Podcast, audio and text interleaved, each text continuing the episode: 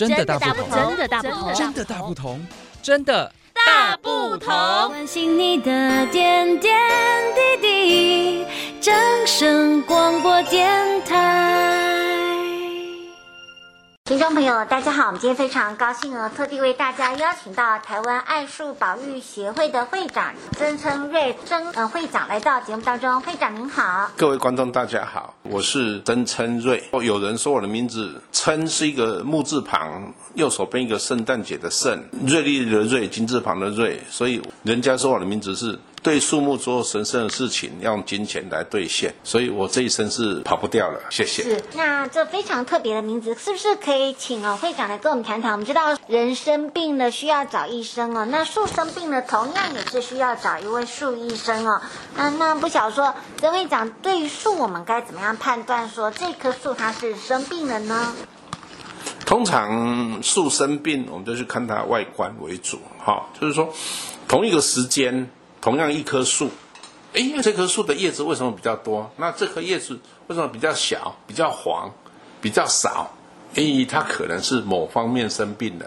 从外观就是这样看。是，那听说呢，您对于树啊，呃，都知道怎么样来医治树？是不是？呃，我们这个树如果说真的生病了，需要移植呢？事实上，树木本身就是根、茎、叶三个地方，哈、哦，那它的寿命比我们长。啊，目前全世界最长寿的寿命是九千五百五十岁，好、哦，啊，算是很相当长的一个寿命，但是。为什么树我们最近常常会听到生病？最主要是说树跟我们有一些老树，特别是老树跟我们生活太近了。那生活太近，人就会去靠近它。啊靠近它，我们就想要把诶路面改善一下，让人比较好靠近。然后是不是把它做个花台啊，做个什么啊？但是做这些东西就会让它生病。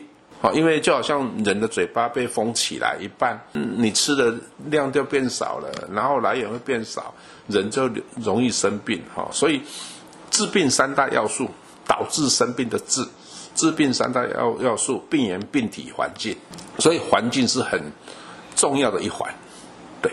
是，那我想很多人都很喜欢种树哦，可是这个树要照顾得好，真的是不容易哦。有时候这个树一买回来，过没多久，这个树就觉得好像越来越枯萎，越来越丑了。是不是可以请我们呃会长来跟我们谈谈，我们该怎么样照顾好树木呢？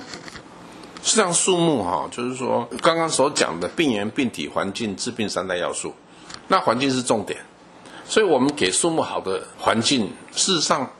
他会生病的几率就降了非常非常多了，就不太会生病。好，那怎么去照顾它？原则上，在自然的环境之下是不需要我们去照顾的，因为它自己就活得很好。嘿，那需要照顾是，或许你在盆栽，好，在小小的盆子，当然那个比较需要照顾。那或是我们常常去花市买，看到很漂亮，买回来，哎，我们也一样放在我们的小阳台，或者放在我们的室内。但是这个对于树木来讲，都不是一个正确的生活环境，因为它也需要吸收阳光。那你盆栽这么小，你有没有常常去浇水？有没有定期去浇水？对，这个就是形成了有没有好好照顾的原因。啊，你把树种在于我们的大地上。很宽阔的空间，基本上它不需要怎么样子照顾，那自己会有好好的生活。是，但如果说我们这个树买回来哦，因为很多人可能住在大楼里哦，把这个树种在盆栽里面，那像一些桂花树，很容易有一些病虫害哦。我小时候，我们是不是也要定期来帮他们来施药呢？我们这个学派哦，我们是属于现代树木医学学派，我们比较比较不强调施药，施药是最后一条路。好啊，所以像很多的园艺厂商会在大楼里面，我们就他们常常会说，啊，一个星期就喷一次药，好啊，这个是我认为是很不好的，因为你一杀死好菌坏菌、好虫坏虫，通通一起死掉了。未来当这个药性一过，你最先恢复的不一定是好菌，有可能是恶菌。好，所以常常在致死三千，好，就是说我们。把菌杀掉了，你喷药了，你也让自己去生病，哈。啊，所以像桂花树，桂花树就是会有粉丝的问题跟介壳虫，啊，所以基本上这两个问题，就是说以介壳虫来讲，如果好发起，我们就把它用摘叶的方式把叶子摘掉，因为它都是躲在叶背嘛，你去分开有的有一些白白的或是黄黄的啊，你会觉得它跟其他好的树叶是不一样，那就把它摘掉。好，那粉丝原则上这个呃喷药效果也不好，但是好发期就一段时间。哦，就是在春天的时候，那个期一过，又又好好的，啊，所以我才会出那本病虫害的相关的书籍。就是说，这个病虫害的相关书籍，因为你一直去医治树木，人力、物力、财力会耗损很大，那不如去告诉民众一个好的观念，是不是能够让树，诶，自己会去照顾它，你就不要生病了嘛。啊，所以我之前常带团到日本树木医会，或是去拜访一些各地的树木医会。那我们在探讨，一直在探讨一件事，就是说如何医治树木。他跟我讲，Ken 桑，你不要想着怎么去医治树木，你应该想的是如何不让树生病。树不要生病，就不要去医它啦。那你干嘛去医它？对，这是我们的理念，还是。是，所以我们就是要在平常的时候就要好好照顾这个树，让它自己的体质好，不容易生病了。那我们就不会花很多时间去照顾这棵树了。那会长不晓得说，现在是不是有这个树银行的存在呢？树木银行在呃台中市的话是在南屯，是在市政府建设局在管辖。那原则上目前树木银行据我所知是关掉了。好，就是说。你树就直接要移，就是说那个是收容什么树？收容一些市政府的路树，一些市政府因为建设而移到那边的。基本上几年前去过，认为已经刻满了。那再来就是说，很多人把它移到那边，没有去照顾它，这样就这样丢着，那到最后就被批评叫树木坟场啊。所以基本上我我我记得是这个。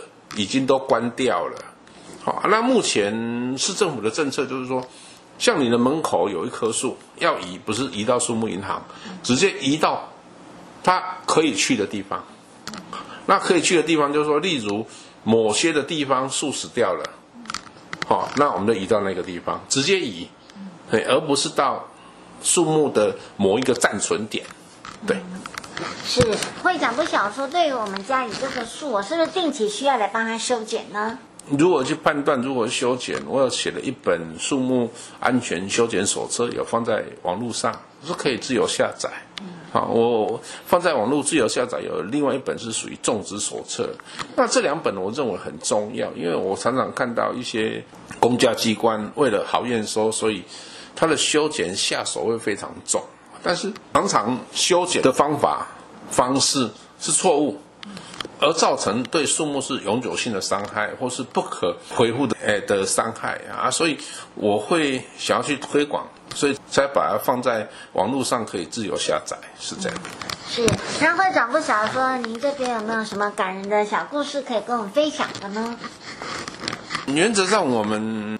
之前比较空的时候，我们去每年找一个标的，我们协会这边会找一个标的去带小朋友去移植树木，哈，我们称为我们都是树医生系列，哈，因为每到春天一到，植树节一到，大家都在种树啊，种树很简单啊，就挖个洞丢下去嘛，那隔一年死掉死掉再种嘛，哈，那我们会想要带小朋友去移植树木，好，所以去找国小，我们想要去种这个种子下去，哈。哎，那这是这个部分。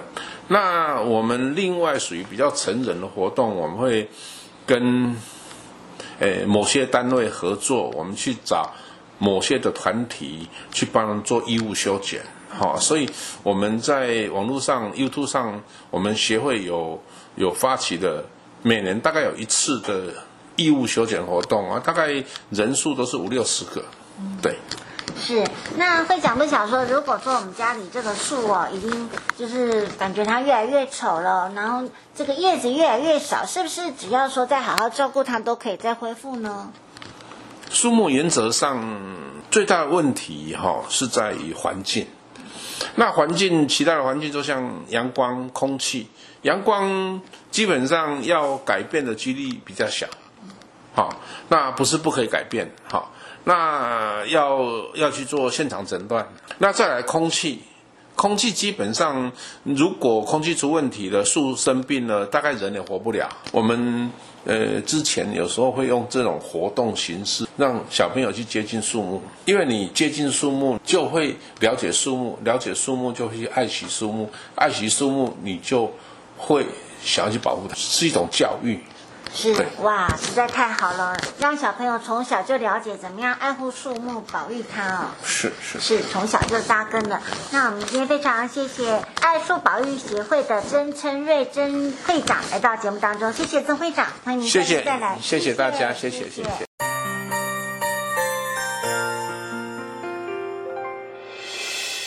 伤心的时候有我陪伴你，欢笑的时候与。